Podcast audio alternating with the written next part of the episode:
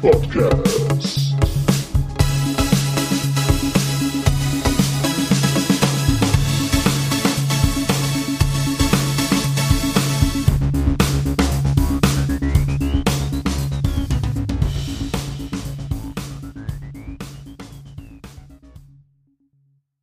Hallo und willkommen zum zweiten Teil unserer Clan-Invasion. Heute machen wir den, wie schon gerade gesagt, den zweiten Teil. Wieder mit dem grandiosen Hoshi. Hallo Hoshi. Grüezi euch. Und den ebenso grandiosen Storyteller. Hallo Story. Servus. Und ähm, bevor wir anfangen, ähm, habe ich noch äh, etwas äh, zu erwähnen, was ich, glaube ich, schändlich vernachlässigt habe. Wir haben nämlich einen ähm, grandiosen ähm, ähm, äh, Grafik für den Podcast bekommen von dem Slimy. Danke Slimy nochmal hier. Ich hätte schwören können oder ich dachte, ich habe es schon fünf, bestimmt schon mal gesagt, aber falls ich es nicht gesagt habe, äh, Asche auf mein Haupt. Danke. Das sieht echt geil aus. Ja, sehr coole Grafik. Danke. Und ähm, hab, Hoshi, habe ich dir schon für unser Outro gedankt? Äh, kann, ich weiß es nicht, aber falls, falls du es getan hast, kein Problem, gerne. Okay, und wenn ich nicht, dann nochmal danke fürs Outro und natürlich danke fürs Intro. So, und jetzt machen wir, bevor es losgeht, noch äh, kurz, es gibt Neuigkeiten im Battletech-Universum. HBS hat ähm, einen neuen, einen Livestream gemacht und äh, Story hat sich extra Zeit genommen und den komplett Oh. geschaut.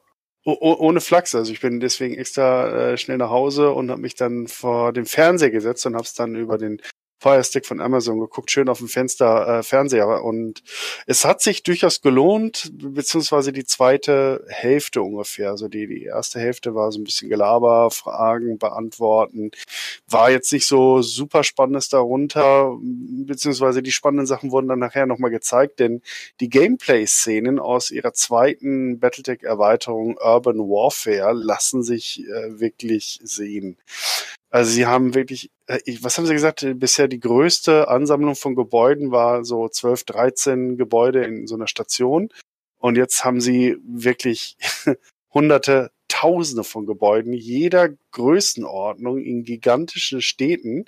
Und da es ja auch Fehlschüsse gibt im Battletech, war das ja bisher so, dass die irgendwo im Nirvana gelandet sind, aber das macht natürlich in, in, in der Stadt wenig Sinn, äh, denn die Schüsse sollten schon in den Gebäuden landen als äh, Querschläger und diese Gebäude dann auch entweder beschädigen oder gar zerstören.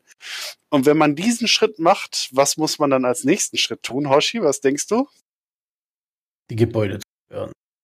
Ja, natürlich, ja klar, aber wenn es schon Fehlschüsse auf Gebäude gibt, was soll es dann noch geben für Fehlschüsse? Auf andere Max? Ja! Voll gut. Da haben sie mit einem Katapult mit LRMs auf drei Mechs geschossen, die schön in der Reihe standen und alle haben ihr Pfund weg mit oder ihr Fett wegbekommen. Das war schon sehr geil, weil es war bisher auch nicht der Fall. Wenn der Schuss daneben ging, ging er einfach komplett daneben. Und jetzt hast du halt unter Umständen auch Friendly Fire. Das heißt, wenn du einen eigenen Mac in den Weg stellst und dann lässt du die große LRM-Barrage äh, los, dann kann das ganz schön dumm enden für den Kollegen. Vor allem, wenn er dir den Rücken zudreht. Oder sehr geil, auf einem großen Gebäude stehen und du knallst das Gebäude weg, ist ja recht einfach zu treffen, nur dann äh, ist auch nicht so gut. Und es gibt andere Objekte auch in der Stadt, so Generatoren oder sowas in der Richtung. Und wenn die explodieren, also der Wirkungsradius war nicht schlecht. Also alles, was in der Umgebung stand, war weg. Also Städte sind ein gefährliches, äh, aber sehenswertes und spannendes Pflaster, vor allem weil sie die Kämpfe durch das zerstörbare Gelände nochmal deutlich verändern. Ich bin super gespannt auf die Erweiterung, obwohl ich da bisher gar nicht so heiß drauf war, weil wer Stadtkämpfer aus Classic Battletech, dem Tabletop kennt, die können sehr langwierig sein und vor allem die ganzen zerstörten Gebäuden, weil man ja auch alles händisch macht mit den Konstruktionsfaktor und dann da irgendwie Rubble hinlegen und weiß der Geil was. Aber hier macht's ja freundlicherweise der Computer und das ist deutlich angenehmer. Und dann haben sie noch so ein paar Kleinigkeiten, so Komfortsachen gemacht, auch bei der strategischen Karte. Die haben mir auch gut gefallen. Das heißt, du hast jetzt äh, Filterfunktion zum Beispiel nach Schwierigkeitsgraden, dass dir die Planeten angezeigt werden, die nur drei Skulls haben oder was auch immer. Und äh, du kannst halt auch sortieren zum Beispiel nach Biomes, also nach, nach äh, Umwelten. Das heißt, möchte alle Wüstenplaneten oder alle, alle Tundren oder sowas angezeigt bekommen. Also es macht es auf jeden Fall ein bisschen einfacher. Und es waren sicherlich so ein paar Sachen dabei, die ich vergessen habe, aber ich denke mal, so das waren so die Highlights, kann sich auch jeder mal angucken. Wir, äh, oder es gibt da den Link äh, auf YouTube, äh, Urban Warfare First Look äh, und dann so ein äh, Schrägstrich sozusagen und ein Battletech DLC. Äh, geht ganze 32 Minuten 26 Sekunden. Auf jeden Fall lohnenswert angucken.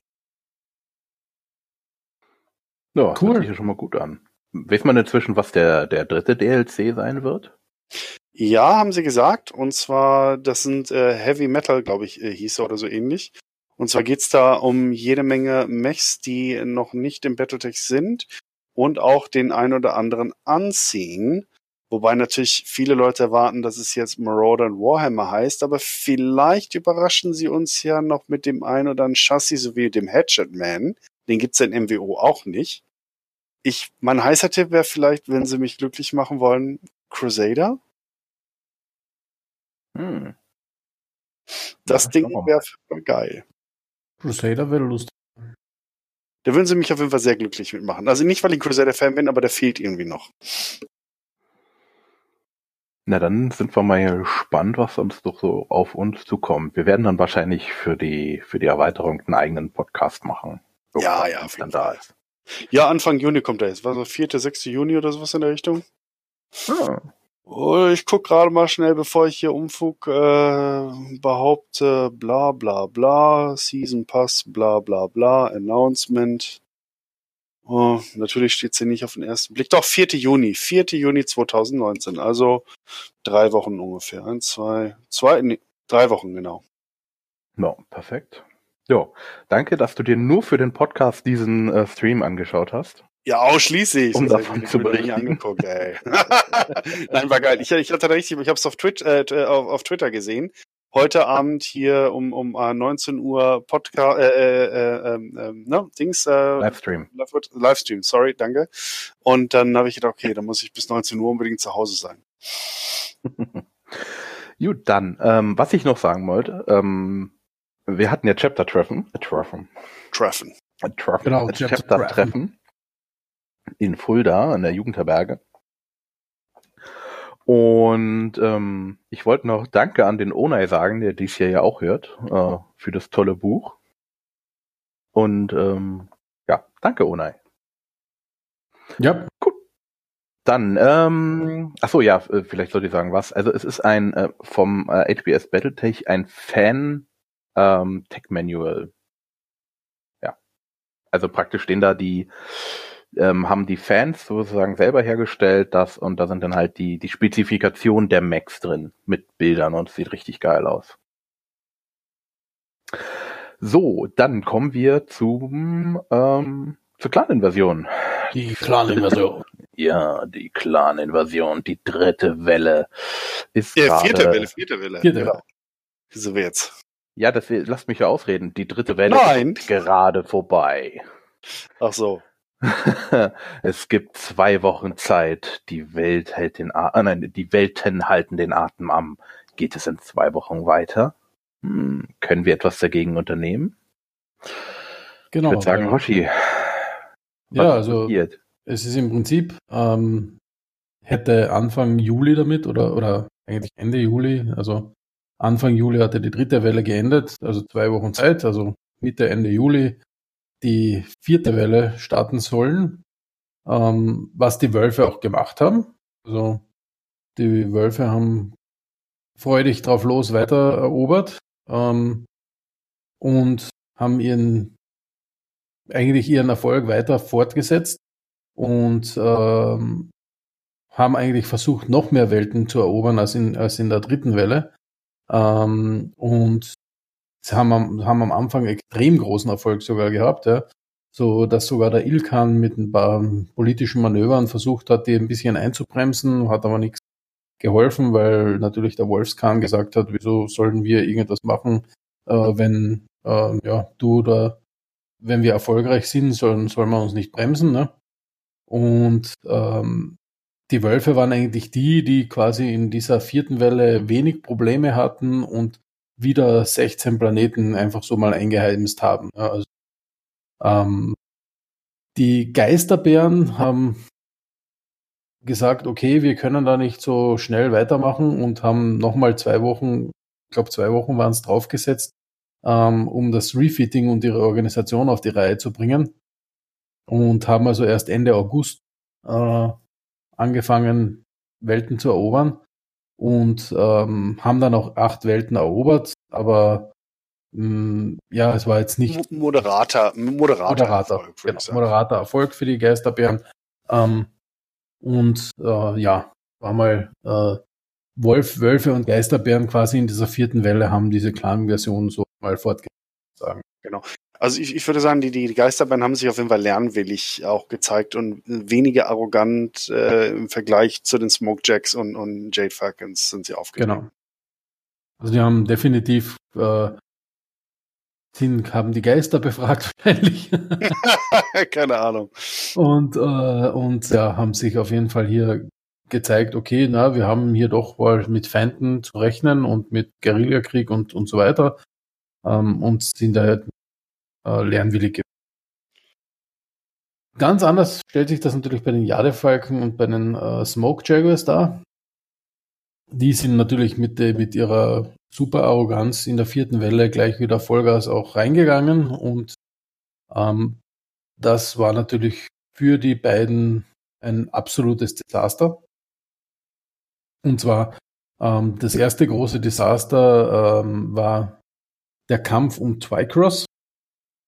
Yeah. Ähm, ähm, wo das äh, FedCom, also Federated Commonwealth, die Vereinigten, also Davions und Steiner gemeinsam quasi, ähm, eine Gegenattacke gestartet haben, um den Planeten zurückzuerobern. Ähm, wir haben eigentlich damit gerechnet, dass der Planet nur leicht gesichert ist, äh, weil sie gedacht ja, haben, die Jadefalken werden gleich wieder weiterziehen. Genau, Garrison. Ähm, oh, oh. Darf, darf ich zu Troika sagen, was ist eine meiner Lieblingsschlachten? Darf, bitte. Darf ich den, ja. bitte? Okay, genau. Garnisonssternhaufen haben sie damit gerechnet und das wäre auch normalerweise so gewesen, weil die Falkengarde, die Eliteeinheit äh, der, äh, der Jadefalken, wurde nämlich durch, durch äh, Stürme dazu gezwungen, äh, auf dem Planeten zu verbleiben, was aber das äh, Federated Commonwealth nicht wusste. Und äh, sie haben dann auch wie geplant erst die, die Schlacht begonnen gegen, gegen den Garnisonsternhaufen und hatten dann eine, eine Rearguard, also eine, eine, eine Kompanie Mechs noch, die halt äh, die große Schneise bewacht hat gegen mögliche äh, Flankenangriffe äh, oder in den, in den Rücken sozusagen der, der Hauptstadt macht. Und ja, die haben dann plötzlich nicht mehr geantwortet und dann ist äh, Kai Alet Liao äh, losgezogen und hat mal nachgeschaut, was dort los ist und stellt halt fest, die Falkengarde kommt gerade durch die große Schneise. Eine Einheit, mit der sie nicht mal gerechnet hatten und die auf jeden Fall Frontklasse hat und noch eine Elite-Einheit ist. Und dann kommt es zu diesem epischen äh, Moment, äh, wie Kai Liao mit dem Hedgeman, den er sich da organisiert hatte, in der Schneise äh, äh, platziert. Da sind überall Sprengladungen, aber keine Zünder, aber er kann sie halt dann zur Explosion bringen, indem er den Reaktor seines Mechs überlädt und der äh, dann werden die Felsen sozusagen auf die Falkengarde geschleudert und äh, die Mechs zerschmettert äh, und damit ist der die große Schneise auf jeden Fall dicht. Das ist eine der, der großen Stackpole-Momente im Battletech-Universum, wo viele gesagt haben, ja klar, Plot Armor und Kai Elliot Liao, der schafft es natürlich ja zufälligerweise auch in Hatchetman, der diesen modularen Kopf hat, den man abspringen kann und damit dann aus dem Gefahrenbereich gleiten. Also ich glaube, wahrscheinlich hätte er es mit einem Schleudersitz nicht so ganz überlebt, aber natürlich zufälligerweise mit dem Hatchetman ging das natürlich. Äh, aber das war eine der großen epischen Heldenmomente der Blood of Kerensky Trilogie und das war das erste ernsthafte Scheitern der Jadefalken. Genau, also weil die wurden quasi mit dieser Sprengung äh, gleich mal um eine ihrer Eliteeinheiten äh, erleichtert und das war natürlich ja nicht, nicht gerade optimal für die Jungs. Und ähm, eben, wie gesagt, Kai Elat Liao hatte das Glück, hinter dem Hatchetman zu sitzen, dessen Kopf man gesamt absprengt und nicht mit dem Schleudersitz rausfliegt. Und äh, den Kopf kann man, glaube ich, auch sogar in gewisser Weise noch ein bisschen steuern. Also, ja, ja. Nicht, äh, der hat irgendwie so 30 Sekunden Schubzeit oder so, dann kann er genau, danach ja. noch segeln. Ja, Und- wenn schon, denn schon. Genau, also man ist damit äh, ja eben noch rausgekommen bei der ganzen. Plot Armor engaged. Genau. Also, ähm, wer es nachlesen will, ist es wirklich schön geschrieben ähm, in der äh, Kerensky-Trilogie. Genau so Ja. ist es, ja. Ja, und, und Auf- äh, Ja, die, Ah, die Battle of. Wolcott machst du oder willst du? ja, oder kannst kannst doch gerne loslegen. Also. Ich, ich kann, ich, ich reiß es mal groß an, du kannst es dann noch ein bisschen ausmalen. Auf der anderen Seite, parallel dazu, ohne dass äh, äh, eigentlich das so abgesprochen war, hat das Draconis-Kombinat wiederum auch einen einen gegen, also nicht einen Gegenangriff sozusagen geplant, sondern eigentlich äh, eine Verteidigung von einer speziellen Welt, die sie extra dafür ausgesucht hatten, und zwar Wolcott. Denn die ist äh, sehr unübersichtlich, sehr sumpfig, äh, da hat man viele Möglichkeiten für Hinterhalte. Man hatte gelernt, also Theodore Kurita und seine, seine ihm ergebenen Offiziere hatten gelernt, dass man in der offenen Feldschlacht nach Samurai-Art maximal untergeht gegen die Smoke Jaguars. Und deswegen hatten sich diese Welt ausgesucht und haben dann dort die Smoke Jaguars in einen Hinterhalt gelockt, äh, sie auch zu einem Duell sozusagen oder einen limitierten Kampf nach, äh, nach Clan Bachal äh, aufgefordert und den haben die Claner verloren. Dafür haben sie äh, dann äh, im Gegenzug äh, Frontlinien Omnimex erbeutet, die sozusagen der Deal waren. Nach dem Motto, wenn Kurita den Planeten die Schlacht verliert, verlieren sie den Planeten. Wenn äh, die Smokejacks äh, die Schlacht verlieren, ähm, verpflichten sich die Smokejacks, diesen Planeten nie wieder anzugreifen. Also sozusagen die Schweiz bilden sie dann neutral. Und auf der anderen Seite bekommen sie eine Handvoll brandneue Omnimix. Und natürlich Hohiro Kurita, der Sohn von Theodore Kurita mit seinen äh, loyalen Offizieren, dem gelingt natürlich dieses Husarenstück. Und damit hat, haben die Smokejacks einen Stachel in ihrer Flanke tief im Fleisch. Hoshi, jetzt Mhm. würdest du. Ja, also genau so äh, ist, ist, also Theodore Kurita, muss man dazu sagen, hat, hat wirklich diesen äh, Stand quasi extrem lange geplant und, und wirklich minutiös äh, da die Details ausgearbeitet. Das kommt auch wirklich schön wieder im Buch äh, hervor. Ähm, wie er eben diese Operation Sakaku plant und äh, genauso wirklich ähm, äh, alles auch äh, studiert, wie kam, wie, welche Vorteile haben die Klana, die Omnimax, die Battle Armor, also die Elementare und so, also was können, was können wir dagegen machen? Und deswegen wurde also genau der Planet, Planet und auch der Kampfplan so ausgesucht, immer wieder mit, mit Angriffen, Rückzug, in den Sumpf hineinziehen und so weiter. Also der Kampf war trotzdem sehr verlustreich, nicht falsch verstehen, ja. Also die, die ähm, ähm, Draconis-Truppen haben ziemlich massiv auch einstecken müssen, aber sie haben natürlich auch ähm, Elite-Einheiten wie die Geniosha auf ihrer Seite gehabt, ja. Und damit ähm, konnten sie dann eben diese, diesen Sieg erringen. Wie der Story schon gesagt hat, haben dann auch äh, Battle Armor und Omnimax bekommen, ja. Ähm, und das war natürlich ein, ein ja, sehr, sehr großer Moment bei, dem, bei der ganzen Geschichte. Ähm, Ja, strategischer, definitiv ein strategischer Sieg mit weitreichenden Folgen, weil damit äh, hatten die, äh, hatte die, die DCMS, also die Draconis Combined Master Soldiery, einen erstklassigen Ausgangspunkt für Raids. Äh, sie waren im Weltraum allerdings, äh, die, die Planet ist nur die Atmosphäre, das heißt drumherum war Kampfzone. Das heißt, wenn man nach Wolcott wollte, musste man dann an einen Piratenpunkt irgendwo springen und dann schnellstmöglich landen, weil sonst die. Clanjäger einem vom Himmel fetzen. Und das ist schon auch spannend angelegt von, von, von Stackpole in dem Moment, weil Wolcott also kein sicherer Hafen, vielleicht der sichere Hafen ist, aber erst ab der Kaimauer. genau. Davor ist es ein bisschen ungemütlich. Und auf jeden Fall, nachdem die Clans das verloren haben, war natürlich der, der Khan der äh, Smoke Jacks, der ja auch Ilkan war, äh, Leo Showers, ähm, komplett aufgelöst und, und enraged, bisschen angepisst. was man sagt. Ja, ist sehr angepisst. und hat äh, gesagt, okay, wir müssen ein äh, sogenanntes Grand Kulturei abhalten, also eine Zusammenkunft, um das zu besprechen, das Ganze. Und zwar ähm, eben am Ende der, der Welle, am 1. November, soll das an Bord der Direwolf, also dem, das er äh, von ihm auserkorene Flaggschiff des Wolfsclans, äh, stattfinden. Und ähm, in dem eroberten System Radstadt gerade erst erobert. Ja, gerade das erst ist ein erobert, ganz ja. wichtiger Punkt. Klar, ich mache mal das Meeting der wichtigsten für direkt an der Front gerade. Warum Genau, nicht? also Kann man machen. so, so richtig äh, präpotent, ja. Wir haben gerade Radstadt erobert, da kommen wir alle zusammen, weil da, sieht- da bin ich gerade so nach dem Motto. Ja, so ist es. Und, ähm, und da kommen sie dann auch alle an, ja, also da, da kommen sie rein. Und was sie allerdings, womit sie nicht gerechnet haben, ist, dass die Raselhager ähm, genau zu dem Tag auch einen Gegenangriff geplant haben. Ähm, Ähm, ja, ja, jein, die sind eher äh, am- an, in der Durchreise. Also der, Genau. der, der, der Wahlprinz, Prinz Magnusson, flüchtet gerade mit seiner Flotte, der weiß wahrscheinlich, weil das Radstadt schon erobert wurde. Und das ist mehr eine Weise ein, ein Zufallstreffen. Verzweiflungsattacke quasi. Ne? Genau. Und natürlich versuchen die, die raselhagischen Piloten das Leben äh, ihres Prinzen mit allen Mitteln äh, zu verteidigen. Und deswegen äh, gehen sie dann also auf so eine Art Suizidangriff auf die Höhlenwolf oder auch Direwolf, das Flaggschiff der Wölfe, wo halt auch Leo Schauers und auch äh, einige andere äh, Großkopferte der Klane halt an Bord sind. Genau. Und es begibt sich dann also äh, natürlich, dass ähm, einer oder eine äh, der Flying Dragons, also der des äh, Elite Fighter Piloten quasi von von Raselhag, ähm, einen Suicide Run auf die Brücke der Direwolf macht und gelingt auch und äh, quasi die halbe Brücke des des Schlachtschiffs dort äh, wegsprengt. Ähm, man kann sich das vorstellen, Weltraum, Decompression und die ganzen Dinge, die also da, da so stattfinden. So, Leia hat das doch auch geschafft, die ist gleich wieder reingeflogen. Genau. Das ist kein Problem. Macht. Echt, haben die doch auch alle.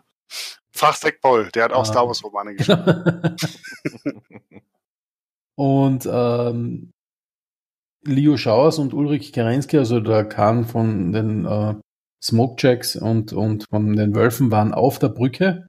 Ähm, jedoch gelingt es Phelan Kell mit dem Präzentor Martialum Anastasius Vocht gemeinsam, ähm, den Wolfskahn von der Brücke irgendwie runterzubringen. Ähm, der Ilkan ist aber komplett hoffnungslos eingeklemmt, also den muss er dann irgendwann quasi aufgeben, obwohl er es auch versucht, also muss ich sagen. Ähm, aber der muss er dann quasi die, die Segel streichen und ja, das war quasi das Ende des Ilkan, der Clan. Interessante Fußnote, beziehungsweise äh, gibt noch ein bisschen Gewürz dazu. Die, die Pilotin, die diese Selbstmordattacke äh, durchgeführt hat, heißt Tyra Miraborg und ist einer der wichtigsten oder zentralen Charaktere am Anfang der Trilogie, denn sie ist auch gleichzeitig die Geliebte von Fallon Kerr und Tochter äh, des großen so und so Miraborg, also irgendwie ein, ein, ein, ein wichtiger äh, planetarer Führer und im, äh, der, des ehemaligen Widerstands gegen Haus Kurita und einer der Köpfe von, von Haus Rasalhag. Ein Mann, der Söldner nicht nur missachtet, sondern auch wirklich hasst und die Beziehung zwischen Tyra und Fallon äh, verachtet hat. Und Tyra ist auch extra deswegen von ihrem äh, Heimatplaneten sozusagen mehr oder weniger geflohen, beziehungsweise hat sich halt zu diesen äh, Flying Dragons äh, versetzen lassen. Und als sie dann gehört hat, dass Fallon in der Peripherie verloren ging und sich dann die ersten Informationen über die, die Clan-Invasion breit machten, ging natürlich alle davon aus, dass Fallon tot ist. Und ihre letzten Gedanken, während sie sozusagen diese Brücke äh, äh, äh, schlug, galten Fallon Kerr, dem Mann, der gerade an Bord dieses Schiffes ist, und in der Folge den äh, Kahn der Wölfe Ulrich Kerensky rettet. Also das ist so ein typischer Stackpole-Moment, wo dann irgendwie zufälligerweise alles dann an einem Punkt konzentriert ist, aber auch irgendwo e- episch und ich, ich, ich kann es nicht anders sagen, ich mag sowas. Genau. Also ich mag das auch. Ja. Muss ja nicht immer alles logisch sein.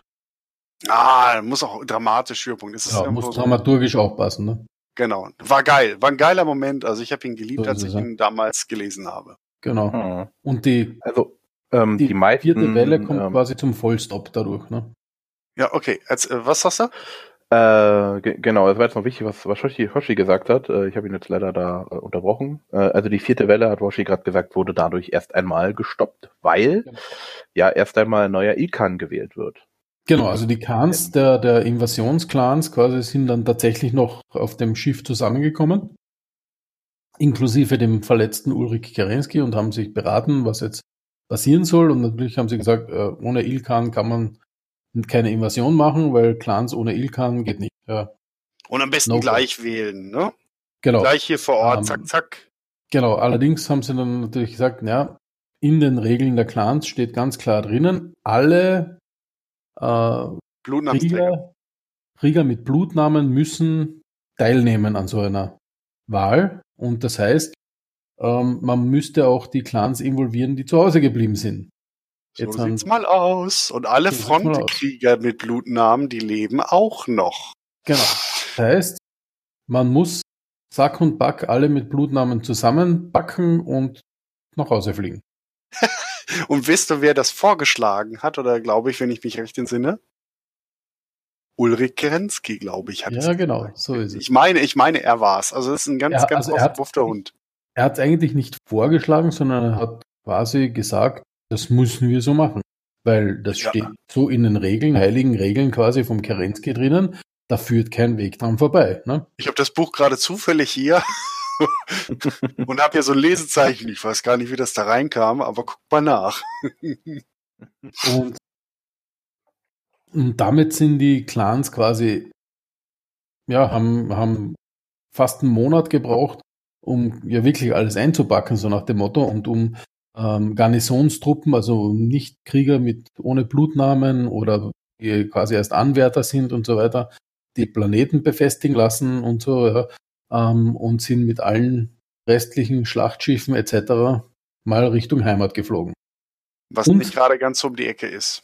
Genau, und haben ähm, dabei auch quasi gesagt, okay, wir brauchen jetzt wirklich die Hilfe von Comstar und haben den Anastasius Vocht quasi mal so auch so nach Hause geschickt und gesagt, na, du musst jetzt mal regeln, dass da die Planeten befestigt werden. So wie wir ausgemacht haben.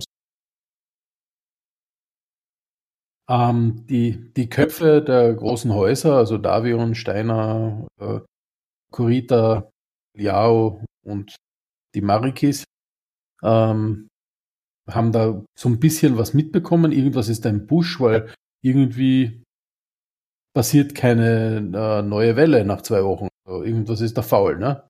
Ja, ähm, vor allem bei der Geschwindigkeit bisher, das war dann schon absonderlich. Genau, ja. Und äh, haben die Zeit ein bisschen genutzt, um äh, ja, ihre, ihre Armeen ein bisschen aufzubauen. Ja, das das das Jahr des Friedens sozusagen, das äh, das dann halt äh, am begann. Äh, genau. Also es begann äh, definitiv am, äh, Januar 3051. Das heißt, die Clan-Invasion war ja hauptsächlich 3050 und dann war sozusagen Winter bis, bis Herbst und äh, da gab's dann also November bis Januar ist halt diese Zeit gewesen, wo man sich überlegt hat, was machen wir denn jetzt? Ne? Und dann wurde gesagt, okay, wir fliegen zu den Heimatwelten zurück. Und ähm, ab Januar ist dann halt wirklich dann nicht mehr viel passiert an der Front. Äh, das heißt, äh, man stand sich dann nur noch gegenüber.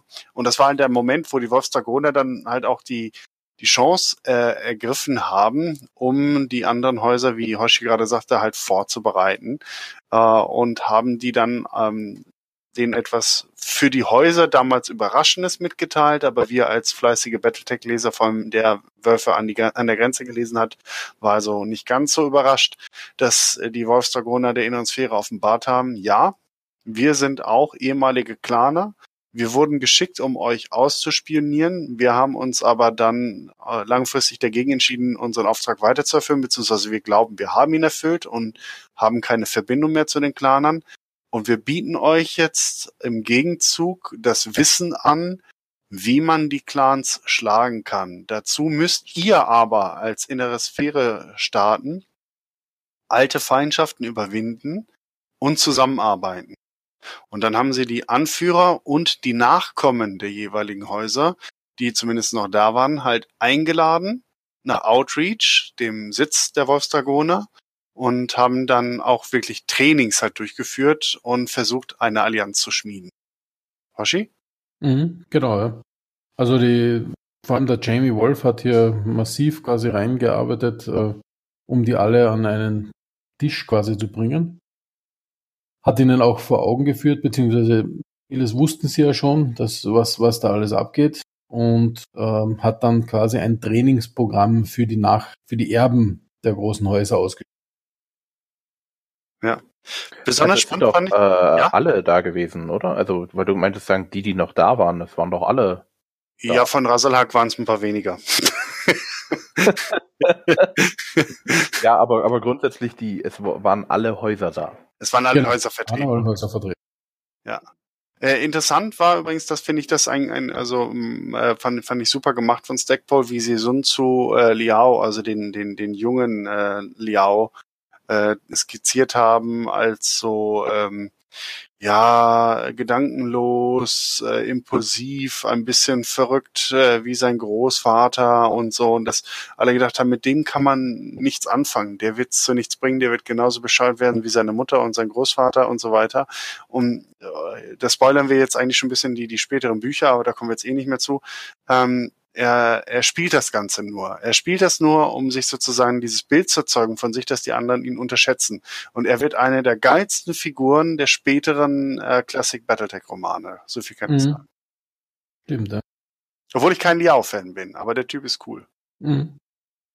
Was auch spannend ist, ähm, die Clans sind ja äh, jetzt quasi auf der Rückreise in, in die Heimatwelten und das geht ja nicht mal so zacki, ne? Ähm, das heißt, die Ladefalken und die, und die Smokejacks und, und auch die Geisterbären haben natürlich Zeit gehabt, um zu plotten, quasi beim Heimfliegen. Sie denken über ihre Fehler nach, die sie den Wölfen am liebsten in die Schuhe schieben. Genau, und haben natürlich gesagt, ja, wen können wir das alles anhängen, dass unser Ilkan gestorben ist? Ja, dem Ulrich Gerensky, dem Clan, äh, Khan der Wölfe. Ähm, der würde dann auch gleich zum Tode verurteilt und würde quasi einen Platz frei machen, um ähm, ja, mehr kreuzritterlastigen Wolfskhan zu wählen, ne? ähm, weil die wären dann sicher am Drücker, wenn quasi der Bewahrer Khan da verurteilt wird, ne? weil das ist ja Schande und was weiß ich. Ne? Ähm, Ulrich Kerensky und, und das ist einer meiner Lieblingsmomente in dem Buch, ja. ähm, obwohl es eben kein, kein Kampf ist oder irgendwas, ähm, outmanövriert die allerdings massiv dann in dem, in dem großen Konzil ähm, und, und äh, durch super Manövrierung seiner Argumente wird er dann zum Ilkan gewählt. Also das ist wirklich ein, ein sehr, sehr schöner Moment für mich. Ähm, wird quasi Kla Khan der Clans, ähm, weil die, die Kreuzritter quasi kein Licht mehr sehen, ihn irgendwie auszuschalten, so nach dem Motto, machen wir ihn zum Ilkan, weil ähm, durch diese Position ist, ist er aber verpflichtet quasi äh, den Anordnungen seines äh, Vorgängers Des großen Konzils sozusagen auch. Ne? den, den großen Konzil Gehör zu schenken und muss den, die Attacke der inneren Sphäre weiterführen. Ne? Richtig. Und das sagt er auch so, ja, passt, ist alles klar. Ne? Und üblicherweise äh, wird ja sein Oathmaster, also der, der, der zweite quasi, im, genau, der Eidmeister, ähm, wird äh, im Prinzip dann der neue Khan normalerweise. Allerdings wieder durch sehr schönes Ausmanövrieren, weil der Eidmeister gesagt hat, äh, irgendwo einmal in einem Gespräch, ähm, er will ja eigentlich nie Khan werden. Ähm, sagt der Ulrich Kerensky so nach dem Motto, ja, äh, du hast mir gesagt, du willst nie Khan werden. Üblich wäre es ja, dass du Khan wirst, aber machen wir jetzt mal nichts draus. Ne? Ähm, Im Hinterkopf es ja. natürlich, genau, im Hinterkopf weiß er natürlich, er hat, äh, ja, der äh, kann ja gar nicht. Ne? Äh, Ich bin mir das nicht sicher, ob es der Eidmeister, ich glaube, es ist der Saarkhan, den du meinst, oder? Also der stellvertretende Khan. Oder? Ja, ja, ist der richtig. Ja. Nicht, nicht Eidmeister, nicht, sonst wär- wir Sondern irgendwas. Sakan, genau. Und, der Sakan und war es. Genau. genau, und sagt dann. Sake! Ähm, Genau. Und ähm, dankt quasi ihm, ihm für, die, für die Ehre, die er den, dem, Khan, dem Clan erbracht hat und so weiter. Und nominiert in seinem ersten Akt als Ilkan ähm, die von den Wolfsdragonern zurückgekehrte Natascha Kerensky, ähm, die auch eine Bavarerin ist. Kommt ja auch von den Wolfsdragonern. Ähm, und hatte auch mit diesem unauffälligen. Nachnamen Kerensky, dem genau, kein, niemand äh, gewundert hat, warum sie Kerensky heißt. Ne? Genau. Ähm, und die, die anderen Kane haben gesagt, na, das ist überhaupt kein Problem, wir können die Natascha Kerensky ja wählen, weil sie ist ja eigentlich gar keine Kriegerin mehr, dann wird sie quasi abgewählt und äh, ähm, ja, passt schon. Ne? Ähm, dann können wir schon irgendwen wählen. Allerdings ähm, haben, hat natürlich der Khan gesagt, na, kein Problem. Die Natascha Kerensky muss eine sogenannte Trial of Position machen, also muss beweisen, dass sie quasi als, als Clan-Kriegerin nach wie vor okay ist. Das macht man Das im Normalfall. Äh, in gewissen Intervallen sozusagen. Aber ihr Genau. letzter war halt schon ewig her und dann wurde gesagt, naja, sie hat zahllose Kriege und Kämpfe bestritten in, in der Sphäre und dann wurde gesagt, naja, gegen die, ne? Das zählt ja nicht und deswegen nochmal äh, Trial of Position und da ist sie mit fliegenden Fahnen durch und hat alles weggehauen und ich glaube, hat, ist, sie- ich weiß ja nicht, ist sie Star Colonel oder Galaxy Commander oder was auch immer, wenn man sie, ein, ein Ja. extrem, ich glaube vier Kills hat sie, oder? Nee, also das, der, normalerweise treten die, ähm, also gegen einen Stern an, also gegen fünf Max. Ähm, und äh, das Trial of Position läuft so, wenn du einen Gegner tötest und das folgt ja normalerweise diesen ähm, ja immer nur einer gegen einen, so nach dem Motto, ne? Also wenn du einen umlegst, dann kriegst du quasi einen niedrigen Rang, zwei den nächsthöheren und so weiter, ja. Genau. Ähm, äh, aber bei Mac Warrior, Schluss. Star Commander, Star Captain, nee, bei vier Schluss ist der, ist Ah, der höchste. genau. Die ist gerade Genau. Genau. Und da wird man dann Star Colonel, also das Äquivalent zum, zum Oberst sozusagen. Genau. Und sie Ähm. ist die einzige, die das je geschafft hat. Allerdings nur, weil ihr Fallon Kell ein bisschen dabei zur Seite stand und ihr geholfen hat. Na, geholfen äh, gar nicht so, weil ähm, der Phelan Kell ähm, hatte quasi so eine Blutfehde mit einem anderen in seinem Clan ähm, und hat gleichzeitig seine Trial gemacht. Und was die Natascha gleich zuerst mal gemacht hat, und das sollte man eigentlich nie tun, weil es widerspricht den Clan-Regeln, ähm, sie hat am Start des Trials schon auf einen Gegner von Phelan Kell geschossen. Ähm, was heißt, okay, jeder kann auf jeden schießen. Ah, genau, Mhm. große Gestampfe, ja. Genau, äh, Phelan Kell hat das Garaus genommen, weil er ist in einem leichten Mech, ges äh, nein, äh, nee, es stimmt gar nicht, er ist in einem Direwolf. Aber, ähm, aber gegen, gegen drei andere ist natürlich schwierig, ne? Ja. Und ähm, die sind quasi auf den zugestürmt und haben versucht, ihn fertig zu machen. Er hat es geschafft, äh, zwei abzuwehren. Derweil hat die Natascha Kerensky ihre drei schon fertig gemacht gehabt. Ja. Ähm, der dritte eben hätte den Phelan Kell fast aus dem Cockpit geschossen und die Natascha ist dann noch reingekommen und hat den quasi erledigt und hat damit vier Abschüsse. Also einzige jemals geschafft, ne? Ja, übrigens, ich lese gerade, Mr. Plot Armor, Kai Alet Liao, hat äh, bei seinem Training auf äh, Outreach mit den Wolfsdragonern sogar fünf Kills gemacht in seinem Trial. Natürlich, natürlich. Kai Alet Liao, ach Quatsch, vier. Ich, immer einer mehr als, als wie ihr. Genau. Ähm, und damit war natürlich alles klar. Natascha Kerensky ähm, und passt schon. Ähm, wozu der Ilkan aber quasi verpflichtet war, war, er musste dem ähm, Kreuzrittergedanken folgen, die Invasion fortsetzen und hat jetzt dann gesagt, okay, ähm, die Stahlwippern und die Nova-Katzen werden quasi zur Invasion dazugezogen und müssen mit den äh, äh, die, die Steel Vipers mit den Jadefalken und Smoke Jacks und die Nova Katzen äh, mit den ähm, nee, die, Steel Vipers mit den Jadefalken und die Nova Cats mit den Smoke Jaguars äh, entsprechend äh, ihre Korridore der Invasion verstärken und ihnen helfen, weil die zwei sind ja Loser, so nach dem Motto, und haben nicht so viel erobert wie wir. Der, Ähm, der, der Trick dabei war, dass die Clan-Kombinationen sich gegenseitig nicht leiden konnten. Das heißt, das waren alte Feinde aus den Heimatwelten der Clans. Und das hat der Ulrich Kerensky mit Absicht gemacht, um noch weiter Sand ins Getriebe zu streuen, weil die natürlich nicht miteinander als Tech-Team kooperiert haben. Sie haben sich eher gegenseitig behindert und sich versucht, gegenseitig die Butter vom Brot zu nehmen. Genau. Und dann hat er noch gesagt, okay, die Diamond Sharks äh, sind so quasi ein Reserve-Clan. Ähm, Der neue Reserve-Clan, ne? Genau, also wenn, wenn irgendwas ist, dann können wir die rufen und dann helfen sie uns, beziehungsweise Welten befestigen mit ihren Garnisonstruppen und so weiter. Ne?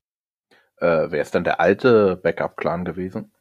Ähm, Novacat war es, glaube ich, ne? Genau, ja, das waren die Nova Cats. Genau, die Nova-Katzen sind ja die, die auch mit, äh, die wir auch als als Clan-Version in MWO noch äh, als als zweite spielen sozusagen. Und die sind ja sehr mystisch, setzen auf äh, Visionen und, und, und äh, ähm, tja, auf eine Bestimmung. Und das ist halt komplett konträr zu dem, was die Smokejacks so machen, die ja so eine ganz nüchtern, hart, ähm, eigentlich schon fast so, so eine Nazi-Kultur halt pflegen, das uh, Survival of the Fittest und, und mhm. also das, das hat überhaupt nicht zusammengepasst, uh, trotz der Katzengeschichte, ne? Genau, also die Nova Cats eher schamanistisch angehaucht quasi. Ja. Und werden auch in den Büchern so beschrieben, dass sie im Prinzip die sind, die eigentlich die unteren Kasten, also die Nicht-Krieger-Kasten, ähm, mit dem meisten Respekt und äh, auch quasi in viele Rituale einbinden und so weiter. Ja.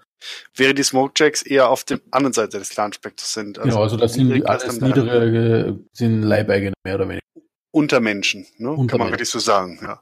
Und deswegen, das war schon mal geschickt. Und ich kenne mich jetzt nicht so gut aus äh, mit, mit, mit den Steel Vipern und, und den Jadefalken, aber auch da äh, ist es halt ähnlich gelagert. Also die beiden genau. sich halt auch nicht. Also die, die Steel Viper waren immer eher die, die Plotter und äh, wo auch der, der, der, die, die äh, Handelskaste ähm, sehr viel Macht hatte, weil sie halt ein sehr reicher Clan waren, auch von Ressourcen und so weiter her, ja. Und von der Entwicklung, also die haben ihre Handels- und ihre Forschungskaste sehr, sehr gut betrieben, ja. Ähm, und die Jadefalken waren auch wieder so eher die, ne, wenn wir was brauchen, dann haben wir die Steel Vipers angegriffen. Das, und die Jadefalken, die Jadefalken sind halt, also die haben oberflächlich auf jeden Fall einen sehr starken Ehrenkodex und, und halten sich also äh, sehr edel sozusagen. Und dieses ganze Handels und so weiter, das widerspricht halt ihrer Kultur, weil das spielt bei denen einfach einen, also das, das absolute Minimum, was man machen muss. Ist halt auch sehr krieger- und militärisch zentriert und nur der Krieger zählt etwas und, und Geld ist ja schon was Schmutziges. Und genau. das, das ist halt, halt auch nicht zusammengepasst. Ja, und, und ähm, dann haben die Clans quasi ja eigentlich mehr als ein halbes Jahr äh, gebraucht, also bis Juli äh, 3051, bis sie das alles zu Hause auf die Reihe gebracht haben und haben sich dann im Juli äh, quasi wieder auf den Weg gemacht, zurück in die innere Sphäre, um ihre Invasion fortzusetzen. Und wer die Entfernung abschätzen kann, das hat natürlich auch noch ein bisschen gedauert, ne? Ja, auf jeden Fall. Und die Zeit hat die innere Sphäre halt genutzt, halt um, um, um aufzurüsten. Das heißt, man hat sich zusammengesetzt, gerade Haus Marek, äh, die Liga Freier Welten wurde sozusagen zum Arsenal der inneren Sphäre. Deswegen haben auch so viele Varianten auf 30, 50 und 55 das Kürzel M mit im Namen, weil die bei Marek so ausgestattet wurden mit XL Engine, Double Heatsinks, verbesserten Waffen und irgendwie Tetatet. Sogar die Liaos haben dazu beigetragen, was man nicht so unbedingt erwartete, weil kapellanische Konföderation, die war ja halbiert nach dem vierten Nachfolgekrieg, aber selbst die haben dazu beigetragen, wenn auch ähm, da hat die, die am halbherzigsten sozusagen, weil der Hass auf Deviant trotzdem noch da war. Ähm, man muss ja auch sagen, wie die, äh, die Free World Legion, also die Mareks, wurden ja nicht, ähm, also in dem, äh, andersrum. Es gab ja ein, ein Konzil, wo dann besprochen werde, wie man am besten weitermacht. Also in diesem Konzil bei den ähm, ähm, Dings da auf Ums. Auf Outreach, genau. Danke. Auf Outreach. Und ähm, die Mareks wollten ja eigentlich nicht so richtig. Oder genau. Mehr viel mehr. Genau, also die Marix wollten eigentlich zuerst, äh, also die, die anderen wussten schon, die Marix haben eigentlich die Ressourcen und, die, und das, die Möglichkeit, ihre Planeten als Fabriken auszubauen und weil sie halt vom Invasionskorridor weiter hinten liegen, wäre es ideal, dort die Industrie so aufzubauen, damit sie halt die Max produzieren, ähm, weil die Planeten nicht gleich als erstes erobert werden wahrscheinlich. Ja? Ähm, allerdings wollten die Marek da jetzt zuerst mal überhaupt nicht mitmachen. Allerdings äh, war es eben so, dass der, der Sohn vom ähm, derzeitigen Captain General, ähm, Thomas an, Marek, glaube ich. Genau. Ähm, schwer an Krebs erkrankt war. Leukämie, ähm, glaube ich, oder? Leukämie, glaube ich, ja. Leukämie, ja. Ähm, und, und nicht, die nicht die Möglichkeit hatten, die Mareks ihn zu heilen. Allerdings hat dann der, der Jamie Wolf gesagt, okay, lasst den Jungen hier auf Outreach wir haben hier Ärzte mit Clan-Technologie. Ähm, wir kriegen den wieder hin. Allerdings natürlich nur, wenn er mitmacht bei dem Plan. Ja. Und auf dieses Ultimatum quasi ist, ist dann der Captain General eingestiegen und hat deswegen also das zugelassen. Ähm, wichtiger, dass wichtig, ähm, wie wichtiger Teilpunkt, das Angebot war noch von Hanse Davion als mhm. Oberhaupt des Vereinigten Commonwealths oder Federated Commonwealth. Uh, und dieser Plan, ihn dann ans New Evelyn Institute of was weiß ich, Wissenschaften, ne, zu genau. schicken, um, um dann da die noch ihn, den, den Sohn zu heilen. Ne? Also das war der Fuchs, genau. ne? das war sein Plan.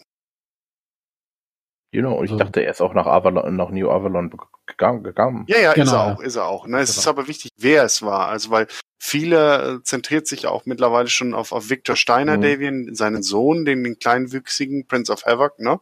Und oh.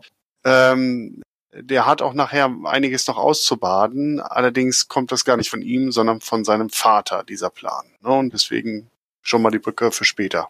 Ja, aber du hast jetzt gerade gesagt, dass das Angebot dann von den, also warum hat er sie denn nicht, äh, ihn nicht auf Outreach gelassen, sondern nach New Avalon? Genau, also die, die Jungs auf Outreach haben versucht, dann quasi den hinzubiegen, ja. Den Jungen, haben aber, ja. Genau, haben aber auch gesehen, uh, es ist schwieriger, als sie sich vorgestellt haben. Auch mit Clan-Technologie sind wir da nicht komplett am Ende, äh, äh, also können wir den nicht komplett heilen. Sie haben es geschafft, den auf Outreach ein bisschen zu stabilisieren halt und transportfähig, nenne ich es jetzt mal, zu machen, ja. Mhm. Und der Hanse Davion hat dann gesagt, naja, am New Avalon Institute äh, haben wir Sachen entwickelt, von denen auch quasi die Klaner noch nichts wissen, ja, mit seinem geheimnisvollen Dr. Banzai. Ähm, und hat dann gesagt. Ist immer noch geil. Genau. ihr, ihr, der kommt wirklich von, ich glaube, Buckaroo Banzai. Ne? Also, genau. das, die waren Absolut. große Fans von der Serie. Und, Übrigens, New äh, Avalon Institute of Science, NAIS im Englischen, NAIW äh, auf Deutsch und mhm. ähm, haben den halt dann gesagt, also der Hanse Darwin dann gesagt, okay, lasst mich das probieren. Und daraufhin ist auch dem der äh, Herr Thomas Marek dann eigentlich Genau. Übrigens, in dieser Zeit äh, sind sich die Herrscher der Innensphäre auch äh, der, der potenziellen Verräterei und Gefahr von Comstar gewahr geworden und man hat zunehmend versucht, die eigene Bewegung und Entscheidungen vor Comstar äh, geheim zu halten, weil man schon die Befürchtung hatte, weil auf der einen Seite kamen sehr wenig Informationen von Comstar über die Clan-Invasion im ersten Moment und dann hat man gedacht, okay, äh, wenn sie uns wenig sagen, was sagen sie dann den Clanern? Genau, also es war nicht offensichtlich, also die, die, die großen Häuser haben nicht gewusst, dass Comstar das macht. Aber sie haben halt gesehen, okay, irgendwie kriegen wir gar keine Nachrichten mehr daraus aus den Clangebieten, aber Comstar macht dort irgendwas, ja. Äh, Comstar hat dann gesagt, naja, das ist alles wegen unserer Neutralität und wir wollen ja der Bevölkerung der eroberten Planeten helfen und schon allein deshalb müssen wir aus Neutralitätsgründen da mitspielen, so Motto. Ähm, aber das war quasi allen ein bisschen suspekt. Und ähm, deswegen haben sie halt eben versucht, nur noch, äh, also die Technologie der Faxmaschinen ist man draufgekommen, dass die, ähm, dass das Draconis Combine auch schon solche äh, Dinge entwickelt hat, ja. Und ja, dann hat man halt quasi gesagt, okay, wir faxen mehr als Comstar benutzen.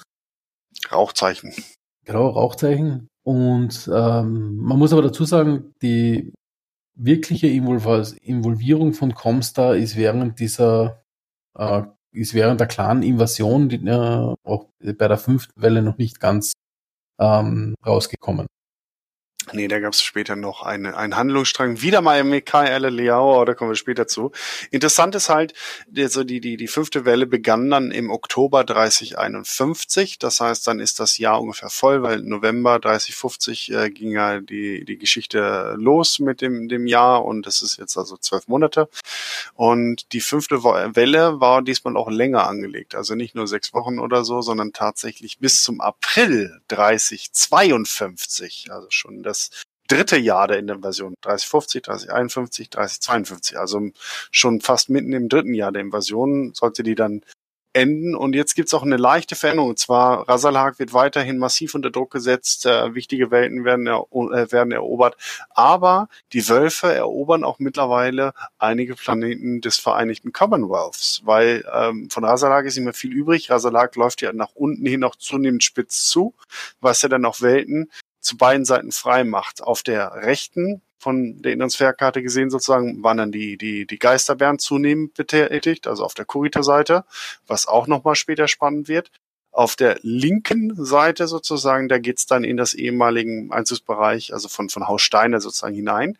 Und da gibt es auch heftige Schlachten, zum Beispiel um Tama, äh, die, sie, die die Wölfe dann auch einnehmen, was ja auch dann ein ganz enormer Schlag für Haus Steiner und das Federated Commonwealth ist. Und das bringt auch so die Saat der Zwietracht dieser Ereignisse, weil Steiner wird natürlich durch seine Lage von der kleinen Invasion massiv erwischt, während Haus Davien genauso wie Marek und Liao, naja, klar schicken die Soldaten und Material, sterben Menschen, die dort bei sind, aber die Welten werden nicht erobert, die Welten werden nicht verwüstet. Ne? Und die Steiner, vormals sehr reich, wohlhabend und auch immer sehr sicher eigentlich oder relativ sicher, äh, erleben auf einmal den, die Wucht des totalen Krieges. Und äh, sehen halt zu den Davids rüber, ihren Verbündeten und sagen, warum geht's denen eigentlich so gut? Ne? Und tun die wirklich alles, um uns zu verteidigen oder halten die sich zurück? Genau, ja. also das, da wird quasi ein bisschen schon so eine Saat gestreut. Ja. Aber das, aber einer der schönsten Momente für mich wieder dabei passierte auf der Clan-Seite, weil eigentlich noch bevor die Invasion losgeht und die Wölfe die ersten äh, Planeten erobern, die Jadefalken und die äh, Stahlwiber sich komplett in die Haare bekommen ähm, und sofort äh, anfangen mit Trials gegeneinander und so weiter, wer darf welche Planeten erobern und so weiter, ja. Ähm, und, und sich dann bekämpfen. genau, gegenseitig nämlich sich auf, auf, auf Innersphäre-Planeten zu bekämpfen ähm, womit im Prinzip denen ihre Invasion komplett in den Löchern stehen bleibt. Ja. Also da passiert kompletter Infight, ja. also richtig so, wie man sich's vorgestellt hat und wie der Ulrich Kerensky das quasi geplant hatte. Ja. Also das war richtig, richtig, richtig schön. Ähm, die Geisterbären äh, an und für sich, für sich, äh, die sind ja noch quasi auf sich gestellt, im, auch so wie die Wölfe, haben noch den, den meisten Erfolg, abgesehen von den Wölfen und äh, nehmen sehr, sehr viele der Draconis, sehr, sehr viele Draconis Combine Planeten ein. Kombinatswelten, ja. Kombinatswelten, ja. Äh, inklusive einem, einem ähm, Bereich, äh, sag mal, Distrikthauptwelt, Distrikthauptstadt, ja. ähm, also die, die kommen da relativ gut voran. Und womit der Ulrich Kerensky nicht ganz gerechnet hat, die Smoke Jaguars und die Nova Katzen, eigentlich ja Feinde auch, ja, ähm, handeln aber beim Hinfliegen zur äh, Offensive so eine Art gegenseitiges Verständnis äh, aus, ja, so nach dem Motto, wenn wir jetzt angreifen, machen wir nicht den Fehler wie die Jadefalken und die Stahlwibern, ähm, sondern lassen uns auf die Invasion äh, konzentrieren und wenn das vorbei ist quasi, dann geht's euch an den Kragen, ja. und ähm, sind da auch relativ erfolgreich ähm, und haben im Prinzip so eine Öffnung geschlagen in, in das Draconis-Kombinat ähm, bis zur Hauptwelt des Draconis-Kombinats bis äh, Luthien.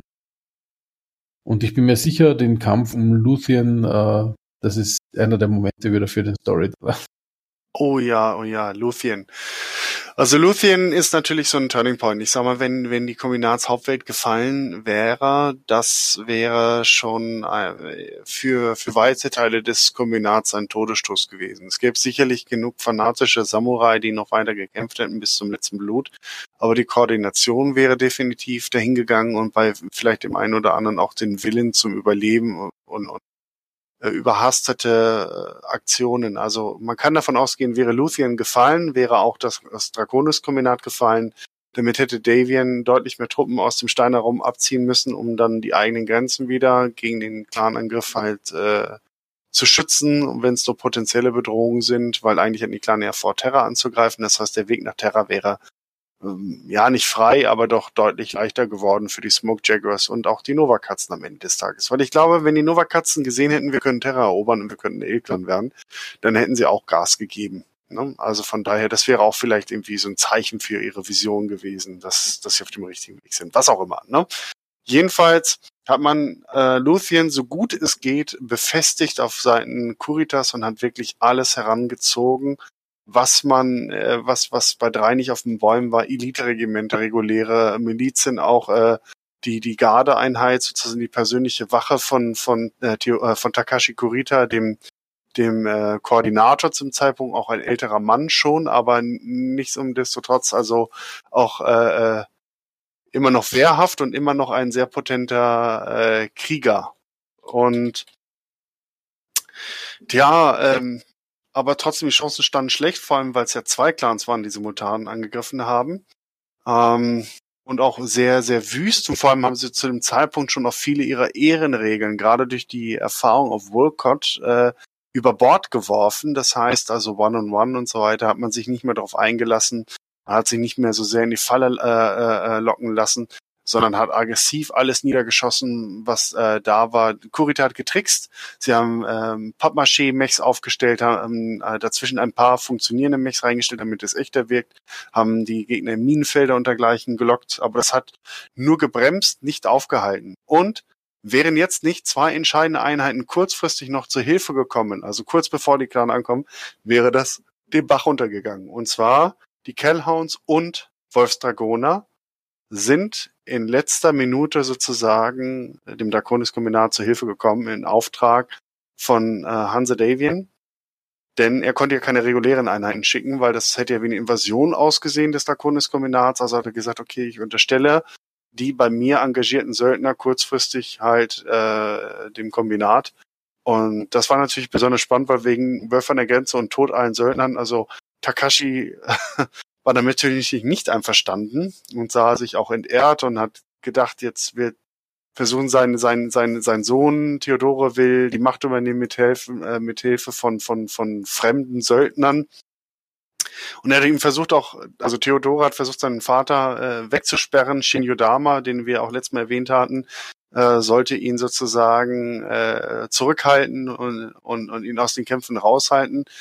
Was dann aber ganz gut war, dass Theodore, äh, Takashi sich dann doch über diese Befehle oder diese Maßnahmen hinweggesetzt hat und mit seinen, ich glaube, Söhne des Drachens oder wie hießen sie? Mhm. Oder die grauen Drachen, also irgendwie so hieß, äh, ich, ich suche es gerade nebenbei, ich finde es nur gerade nicht, ähm, mit seinen alten Veteranen sozusagen dann nochmal die, die Speerspitze gebrochen hat von, von, von den Smoke Jacks in einem wilden Gefecht und während an anderen Orten wirklich auch die Söldner dann den Angriff aufgehalten haben. Und das war, sag ich mal, ein, eine gigantische ist, ja, Offensive, das ist so Stalingrad-Charakter vielleicht in Industriegebieten, teilweise oh. in der Stadt, teilweise davor.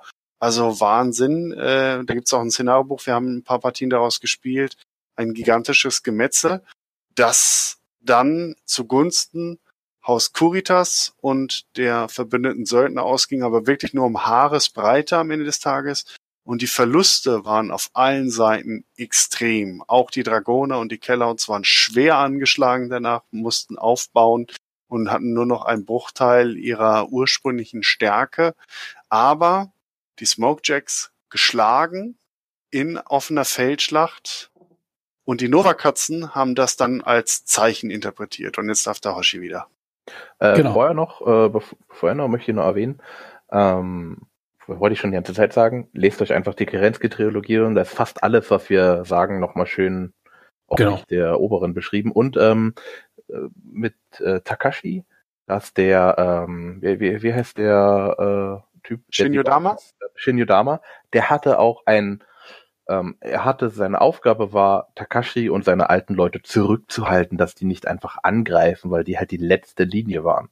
Genau. Und ja. er hatte sogar einen Selbstzerstörungscode, damit er zur Not Takashi umbringen kann. Ja, übrigens Dragon's also. Claws, also die Clown des Drachens hieß seine. Genau. Ähm, also und also es war auch genau mit, äh, mit, mit der Einheit, also Takashi Kurita ist in seinem ähm, Grand Dragon ähm, da aufs Feld dann gezogen, um die Speerspitze der, der Nova-Katzen aufzuhalten. Äh, Smoke Jaguars. Und, und das hat denen natürlich massiv wehgetan, weil nämlich eben auch die Verluste der Smoke Jaguars waren. Ne? Die Sätze ähm, kamen nicht ganz rüber, da bist du abgebrochen bei mir. Ah, Entschuldige, also die, die, die, Verluste der Smoke Jacks und der Nova Katzen waren auch extrem hoch. Also auf beiden Seiten ähm, hat war da wirklich massiv Material- und Menschenverluste hinzu. Ja, äh, und ob, obwohl eben die, die großen Häuser da quasi gewisse Erfolge gefeiert haben. Ja, also Luzien. Darf, darf ich einmal kurz noch reingehen? Entschuldige bitte. Ja, klar. Die, die, die Verluste konnten natürlich nicht ausgeglichen werden. Aber, und das ist interessant, gerade die Wolfsdragoner haben nach alter Clan-Tradition an dieser Stelle auch wieder Leibeigene genommen. Erstmalig seit einer halben Ewigkeit wieder. Vor allem aus dem äh, Nova-Katzen ähm, und auch Smoke Jacks. Und die spielen in der späteren Rolle, da kommen wir sicherlich in einem künftigen Podcast dazu. Gerade ein besonder Elementar spielte eine große, große zentrale Rolle im, im, bei den Wolfsdragonern. Das stimmt. Ja. Da wollte ich nochmal darauf hinweisen, so als Spoiler schon mal. Genau, also es gibt viele Dinge, die in der Kerensky-Trilogie vorbereitet werden, die auch in späteren Büchern dann schlagend werden, wo man sich drüber freut, oh, oder das kann ich ja. Ja, diese Verwebung finde ich großartig bei dem Battletech-Roman. Ja, und so, so mitten in der, in der, in dieser Welle kehrt der Präzentor Martialum Anastasius Vocht auf die Direwolf zurück, ähm, um sich mit dem Ulrich Kerensky zu treffen, der jetzt Ilkan ist, und quasi zu besprechen, wie sie jetzt die Welten befestigen und so weiter. Und äh, was Comstar bis dato nicht wusste, ist, dass das Ziel der Clans ja eigentlich Terra ist. Und Mhm. Terra ist ja eigentlich der Sitz von Comstar und die Welt, die Comstar gehört. Oh, Die einzige Welt, die Comstar gehört. Genau. Und damit äh, hat das hat den Anastasius Vocht natürlich ziemlich erschreckt. Ähm, ist sofort äh, nach Terra zurückgekehrt und hat mit der äh, ähm, mit der Prima, Prima. Genau. Mindo Waterly.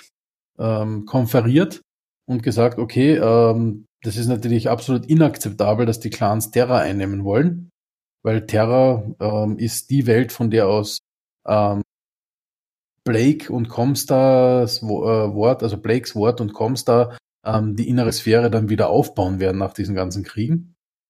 Ähm, und ähm, die haben sich dann entschieden, dass Comstar mit seinen Comguards ähm, die Klaner zu einem sogenannten Trial of Possession herausfordern werden über Terra.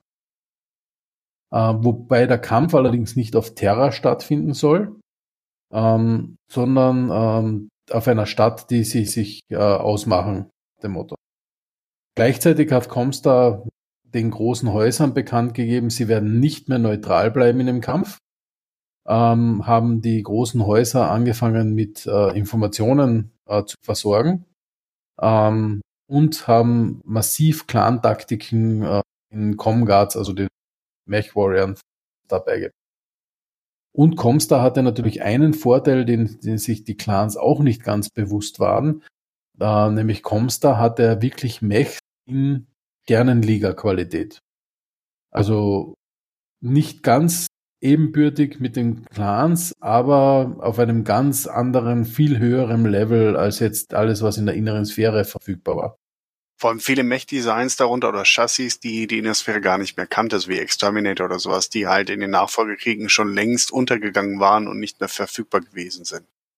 So ist es, ja. Und daraufhin haben sie, ähm, haben sie sich wieder getroffen, also so Mitte April war das dann, glaube ich, im Jahr danach.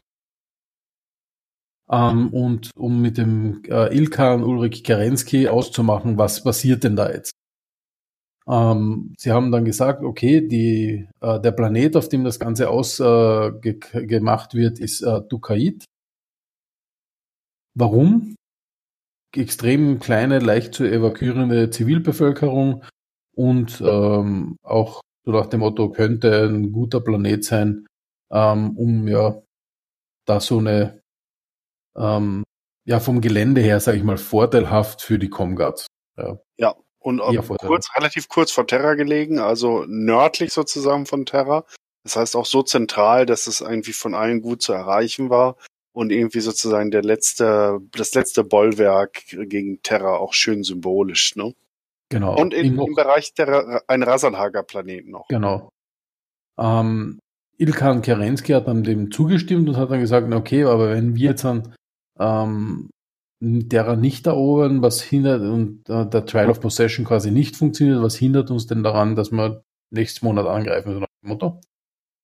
Ähm, Und aber so quasi auf ewig an nicht angreifen, das geht nicht. Das ist mit den Clans einfach nicht vereinbar. Das kann man nicht, dem können wir nicht zustimmen, sondern Trial of Possession heißt nicht, dass man das nie wieder kriegen kann. Ne? Ja, da, dafür ist es zu groß sozusagen. Das, das Gefecht Genau. ist zwar schon gigantisch, aber nicht groß genug, um ewigen Frieden zu garantieren. Man hat So sich dann am Ende des Tages auf einen Waffenstillstand von 15 Jahren geeinigt, allerdings an einer Waffenstillstandslinie, die sozusagen horizontal durch Tukayit äh, durch die Innersphäre gezogen wurde. Alles, was nördlich, also oberhalb davon war, war weiterhin Kriegsgebiet. Alles, was südlich davon war, durften die Klaner für 15 Jahre dann oder dürften die Klaner dann nicht angreifen. Das heißt, es gab genug Planeten noch im Hause Steiner und Haus Kurita, die gefährdet waren, aber der Rest wäre safe. Und ähm, die Clans waren zuerst von dem Plan von Ulrich Kerensky überhaupt nicht begeistert und haben gesagt, naja, wieso? Wir fahren da einfach drüber, äh, scheiß drauf, das sind keine Claner, warum sollen die ein Trial of Possession machen dürfen? Ist uns egal. Aber der Ulrich Kerensky hat gesagt, ja, es ist ja wohl klar, dass wir den Kampf gewinnen werden, oder? Weil, ich meine, wir sind die Clans und die sind Comstar, was wollt ihr da, ne? Also ist ja logisch, wir gewinnen den Kampf. Und ähm, ich mache quasi den Braten fett für euch. Der Clan, der bei Dukaid den entscheidenden Schlag führt quasi und äh, am besten performt, hat sich das Recht herausgekoren, Il-Clan zu werden, also der Clan der Clans, ähm, und äh, die Invasion auf Terra zu beenden. Also, und da haben dann natürlich alle gesagt, uh, fetter Braten, äh, wir wollen auch und so, okay, machen wir mit. Und damit wurde zum Start des Trial of Possessions quasi der 1. Mai 3052 auserkoren. Genau. Genau, und das Gefecht dauerte dann äh, ja, rund drei Wochen. Und Genau. daran waren die Smoke Jaguars, Steel Vipers, Diamond Sharks, Nova Katzen, Ghost Bears, Jade Falcons und natürlich Clan Wolf beteiligt. Und vorher wurde natürlich fleißig geboten, wer mit was angreift und wer zuerst angreifen darf. Und jetzt dreimal dürft ihr raten, wer unbedingt die Ersten sein wollten und besonders hart geboten haben, also Truppen weggeboten haben. Ha, ha, ha, ich nehme noch Wetten an. Komm, Icke, sag mal was. Sag mir ein Tier. Gib mir einen Tiernamen. Äh, Okay, Schmetterlinge. genau, die Butterflies, ne? Die Blazing Butterflies. Nein, es waren natürlich die Smoke Jaguars und die sind natürlich volle Kanne rein. So nach dem Motto, yay, und wir sind die geilsten und wir hauen sie überraschend weg. Und sind Haben wir gerade auf den leider, bekommen. ja, sind uns auf eine Messer gesprungen. Also der, der, der, der, der Anastasius Focht, äh, es, es zeigt sich ja früher oder später, ich meine, es ist jetzt 20 Jahre her, wer er ist. Und zwar ist er Frederik Steiner, der damals von Theodor Kurita angeschossen wurde. Wir erinnern uns, wir hatten das ja schon. Die Attacke überlebt hat, von Comstar dann ähm, übernommen wurde, aufgebaut und mit seiner enormen militärischen, strategischen und inzwischen auch diplomatischen Erfahrung die Comguards in eine wirklich äh, formidable Truppe in, äh, aufgebaut hat. Und natürlich durch seine ganze Zeit, das waren jetzt ja gute zwei Jahre, die er die, die äh, Klaner auch nicht durchgehend, aber immer wieder begleitet hat, konnte er die Wölfe und vor allem Ulrich Kerensky, aber auch die anderen Clans studieren und hat natürlich deren Schwachpunkte festgestellt und seine Truppen entsprechend aufgebaut und eingestellt und, und mit taktischen Maßgaben versehen. Smoke Juggers haben voll auf die Fresse bekommen. Egal, was sie gemacht haben, sind fast praktisch zerstört worden nahezu. Äh, da gibt's auch wieder, wieder einen schönen Hinweis für später. Ein, ein Mech-Krieger, ein Smoke Jagger-Krieger namens Trent wird schwer verletzt, überlebt das Ganze und spielt später im Battletech-Universum noch eine signifikante Rolle. Mhm. Steel Viper, die haben zwar gesehen, was mit den Smoke Jacks passiert, sind ein bisschen vorsichtiger gewesen, haben aber auch ziemlich auf die Fresse bekommen. Diamond Sharks und Nova Cuts wurden auch geschlagen. Die Nova Cuts haben immerhin zumindestens äh, äh, schwere Verluste, also den Comguard schwere Verluste halt äh, zugefügt. Die Geisterbären haben einen, einen, auch wieder einen, wie haben wir, was haben wir den Sieg von der Moderator oder was haben wir gesagt? Mhm. Moderator-Sieger. Ja, genau. Und indem sie immerhin eins von ihren zwei Zielgebieten, es waren immer pro Clan immer zwei strategische Ziele definiert. Um einen vollständigen Sieg zu äh, garantieren, mussten sie beide erobern und auch halten. Ne? reicht also nicht einmal Fuß reinstellen und sagen, meins. Ne? Sie haben eins äh, genommen, mussten sich dann aber aus dem einen wieder zurückziehen, weil sie nicht weitermachen konnten. Die Jade Falcons, auch da sehr geile Jade Falcon äh, Trilogie, äh, die man lesen kann. Wir hatten sie ja schon mal angeschnitten in der letzten Session. Äh, haben eine ihres Zielgebiete genommen, aber konnten es äh, nicht halten und haben aber im Endeffekt durch ihre Leistung ein Unentschieden herausgespielt gegenüber den Clans.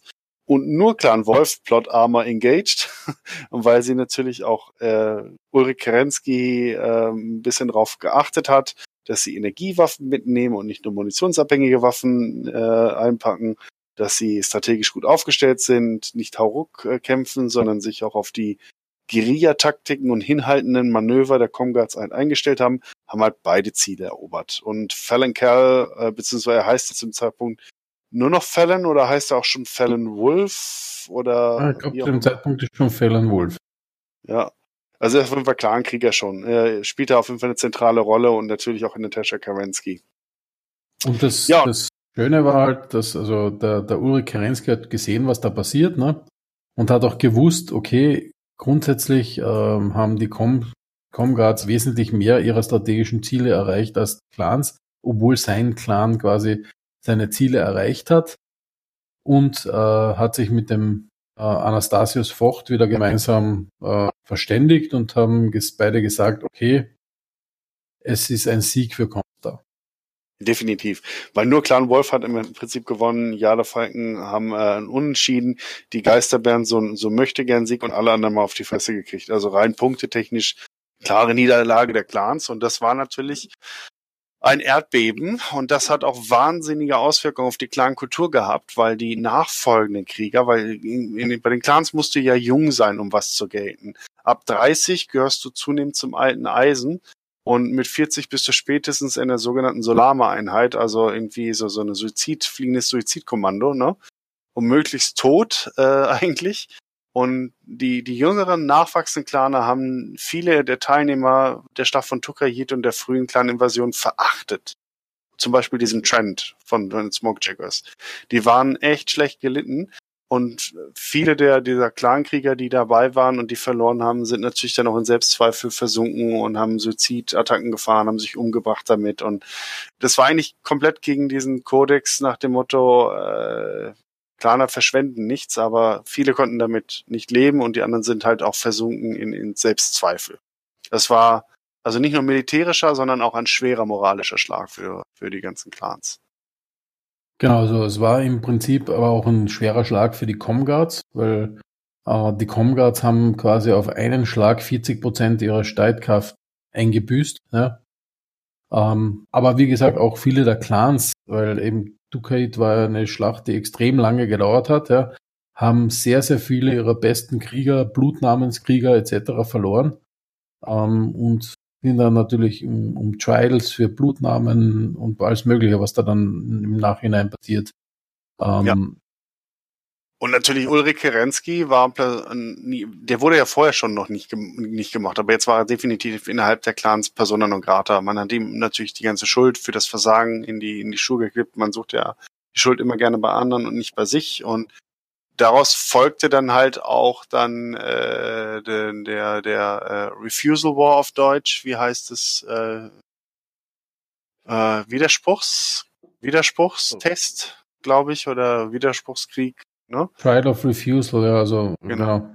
Und die Jadefalken, denen es noch relativ gut ging, wir erinnern uns, die hatten ja einen Unentschieden erspielt sozusagen oder erkämpft.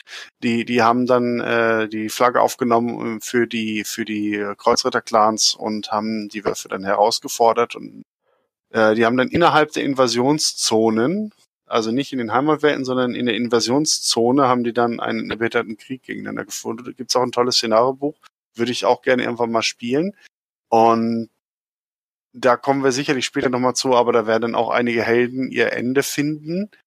Ähm, neue Helden werden aufsteigen und die Clan Wolf wird danach nicht mehr so existieren, wie es sie bis dann waren, weil es gibt danach die Clan Wölfe im Exil und ein paar, die als Jadewölfe sozusagen so halb von den Jadefolgen assimiliert werden, aber noch ein gewisses Maß an Eigenständigkeit bewahren. Also ganz skurrile Konstellation. Das heißt, selbst der erfolgreichste Clan der Invasion wird danach zerstört. Das heißt, die Clans richten sich am Ende gegen sich selber und vernichten selbst das, was sie an Erfolgen hatten.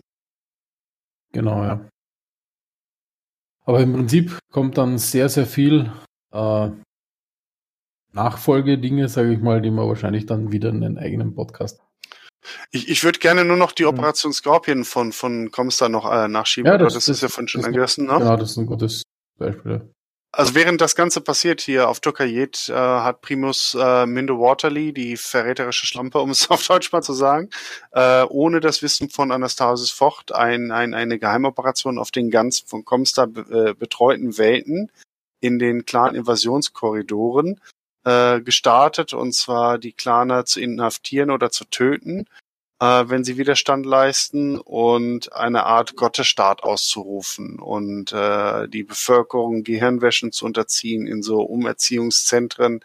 Operation Scorpion heißt sie auf jeden Fall und äh, das führte halt dazu, dass äh, Comstar äh, einmal in der inneren Sphäre äh, ihr wahres fanatisches Gesicht zeigte, denn das wahre Gesicht von Comstar war offensichtlich nicht ganz so rein und schön, wie es jetzt bei Anastasis Vocht schien, ähm, sondern eher ja so Blake, Blakes Wort resultiert ja auch daraus, die fanatische Abspaltung. Und die Clans natürlich haben das als absoluten Verrat betrachtet. Also Comstar beziehungsweise die Fanatiker waren danach unten durch. Genau. Ähm, der Anastasius Vocht hat, hat dann auch die äh, Mindo Waterley mehr oder weniger um die Ecke gebracht. Ne? Und die Sharila Mori äh, ist als Nachfolgerin, also als Prima quasi auserkoren worden. Ja. Dazu gab es dann in der inneren Sphäre noch eine Reaktion, und zwar durch diese gemeinsamen Erfolge auf Luthien, auf Tukayet, äh, auf Tricross und, und auf äh, Wolcott äh, und der auf, auf Outreach, was dort passiert ist, gemeinsame Training unter den Wolfsdragonern und die gemeinsamen äh, militärischen und wirtschaftlichen Anstrengungen, hat man dann im Oktober 3058, also gute sechs Jahre später, die zweite, den zweiten Sternbund ausgerufen, also die zweite Star League. Und interessant, ich habe es ja vorhin schon mal ein bisschen angeteasert, wer war der Kanzler, der, der erste Kanzler, das Ganze sollte also nicht vererbt werden mehr, wie früher unter den Camerons, sondern nach, nach Regierungszeiten sollte dann der Titel des ersten Lords immer weitergegeben werden. Aber wer wurde denn zum ersten Kanzler dieser zweiten, dieses zweiten Sternbundes gewählt?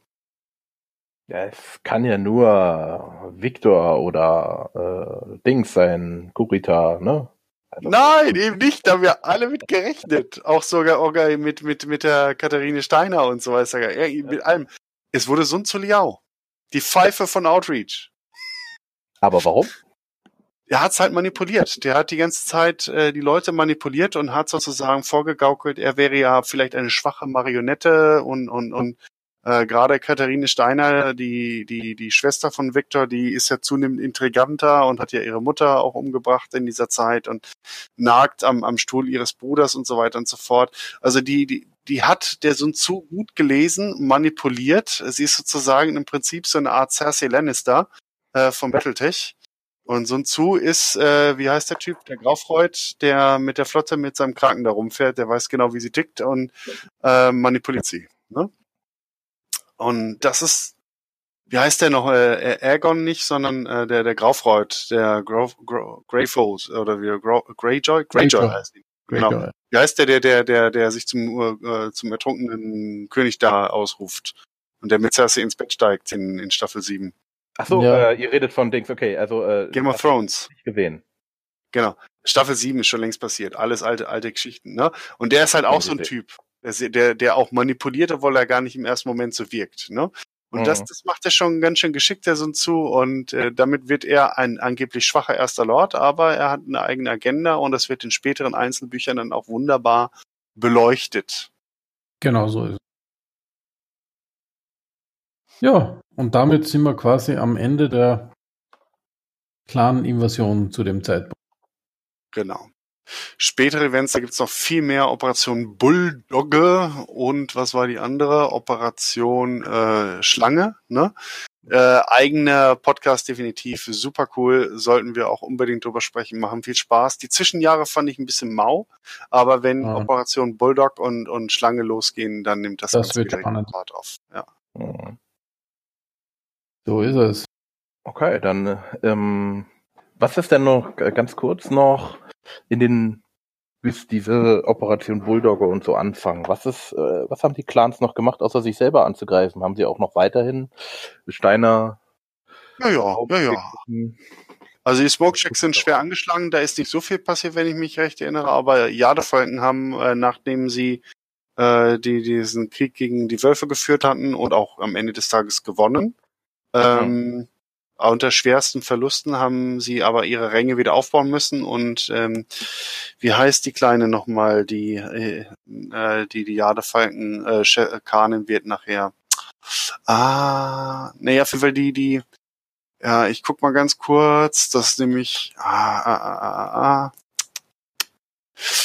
Mhm, Da, da, da, da, da, da, da. Martha Pride, genau. Äh, sie ist äh, die die die äh, Geshko-Schwester von Aiden Pride, dem Helden von Tukayit, äh, der auch äh, ähm, die der Protagonist der Jade, äh, der der der der, der Jade Phoenix Trilogie, glaube ich, oder Jade Mhm. Phoenix Trilogie, ne, ist. Und Marte spielt da auch schon eine relativ große Rolle, weil sie ist halt äh, der Love Interest von, von Aiden. Aiden liebt sie abgöttisch und Marte ist am Anfang auch noch ein relativ positiver Charakter. Später wird sie so eine richtige Karrierefrau und wird halt dann auch Kanin. Und sie entwirft den großen Plan, äh, neue junge Krieger Kampferfahrung zu vermitteln, indem sie in einem Rotationsprinzip an der äh, an, äh, im Steiner Raum oberhalb der Demarkationslinie sozusagen äh, Offensiven führen. Das Ganze klappt am Anfang auch wunderbar, bis dann Steiner zusammen mit Davian äh, ernst macht und es dann, glaube ich, auf Coventry zu einer großen, verlustreichen Schlacht für beide Seiten kommt und äh, viele dieser frisch ausgebildeten Krieger in ihrem Unbesiegbarkeitswahn dann da zerschellen. Also es gibt dann wieder einzelne Romane, die sind auch ganz gut. Dann gibt's dann die Sache mit dieser, mit dieser Kosarin. Das fand ich ziemlich strange, das Buch, muss ich zugeben. Ja, das ist, ja, ja. Also es gibt so ein paar Zwischenbücher, die sind ganz okay. Also es gibt welche ein bisschen so mehr. Vor allem die Camachos Caballeros spielen gerade auch während der Clanzeit äh, im Kurita-Raum mit den diesen Cowboys, äh, Mhm. Juden und ich glaube Indianern, ne?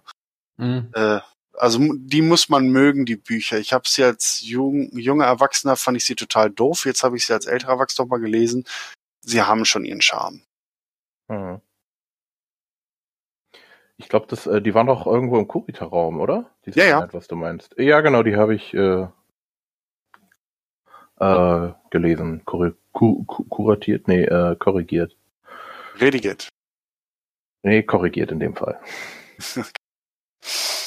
Ähm, aber wie gesagt, da gibt's ein paar interessante, aber es ist jetzt äh, nichts dabei, was so äh, jetzt nochmal large scale ist. Es ist mehr so eine so eine Zeit der Inzidenz. äh, ja genau der Stellvertreterkrieg, äh, kleinen Scharmützel.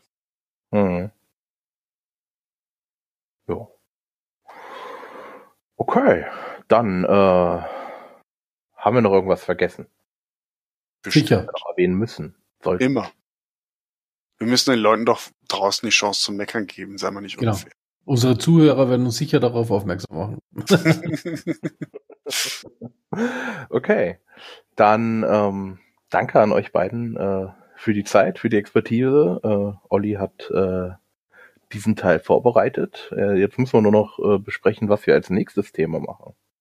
Bulldog! Operation. Bulldog. Ja, dann freut Bulldog euch. Das nächste Mal Operation Bulldog. Und dann gucken wir mal, äh, ob die Dogge zubeißen kann. Genau. Dann, äh, wie gesagt, danke an euch beide für die Zeit, für die Expertise. Danke an euch da draußen zum, äh, fürs Zuhören. Und äh, wir freuen uns auf Feedback und bis zum nächsten Mal. Ciao. Tschüssi. Well, everybody, this podcast has been terminated. But rest er assured, the Battletech podcast will be back. Shutting down.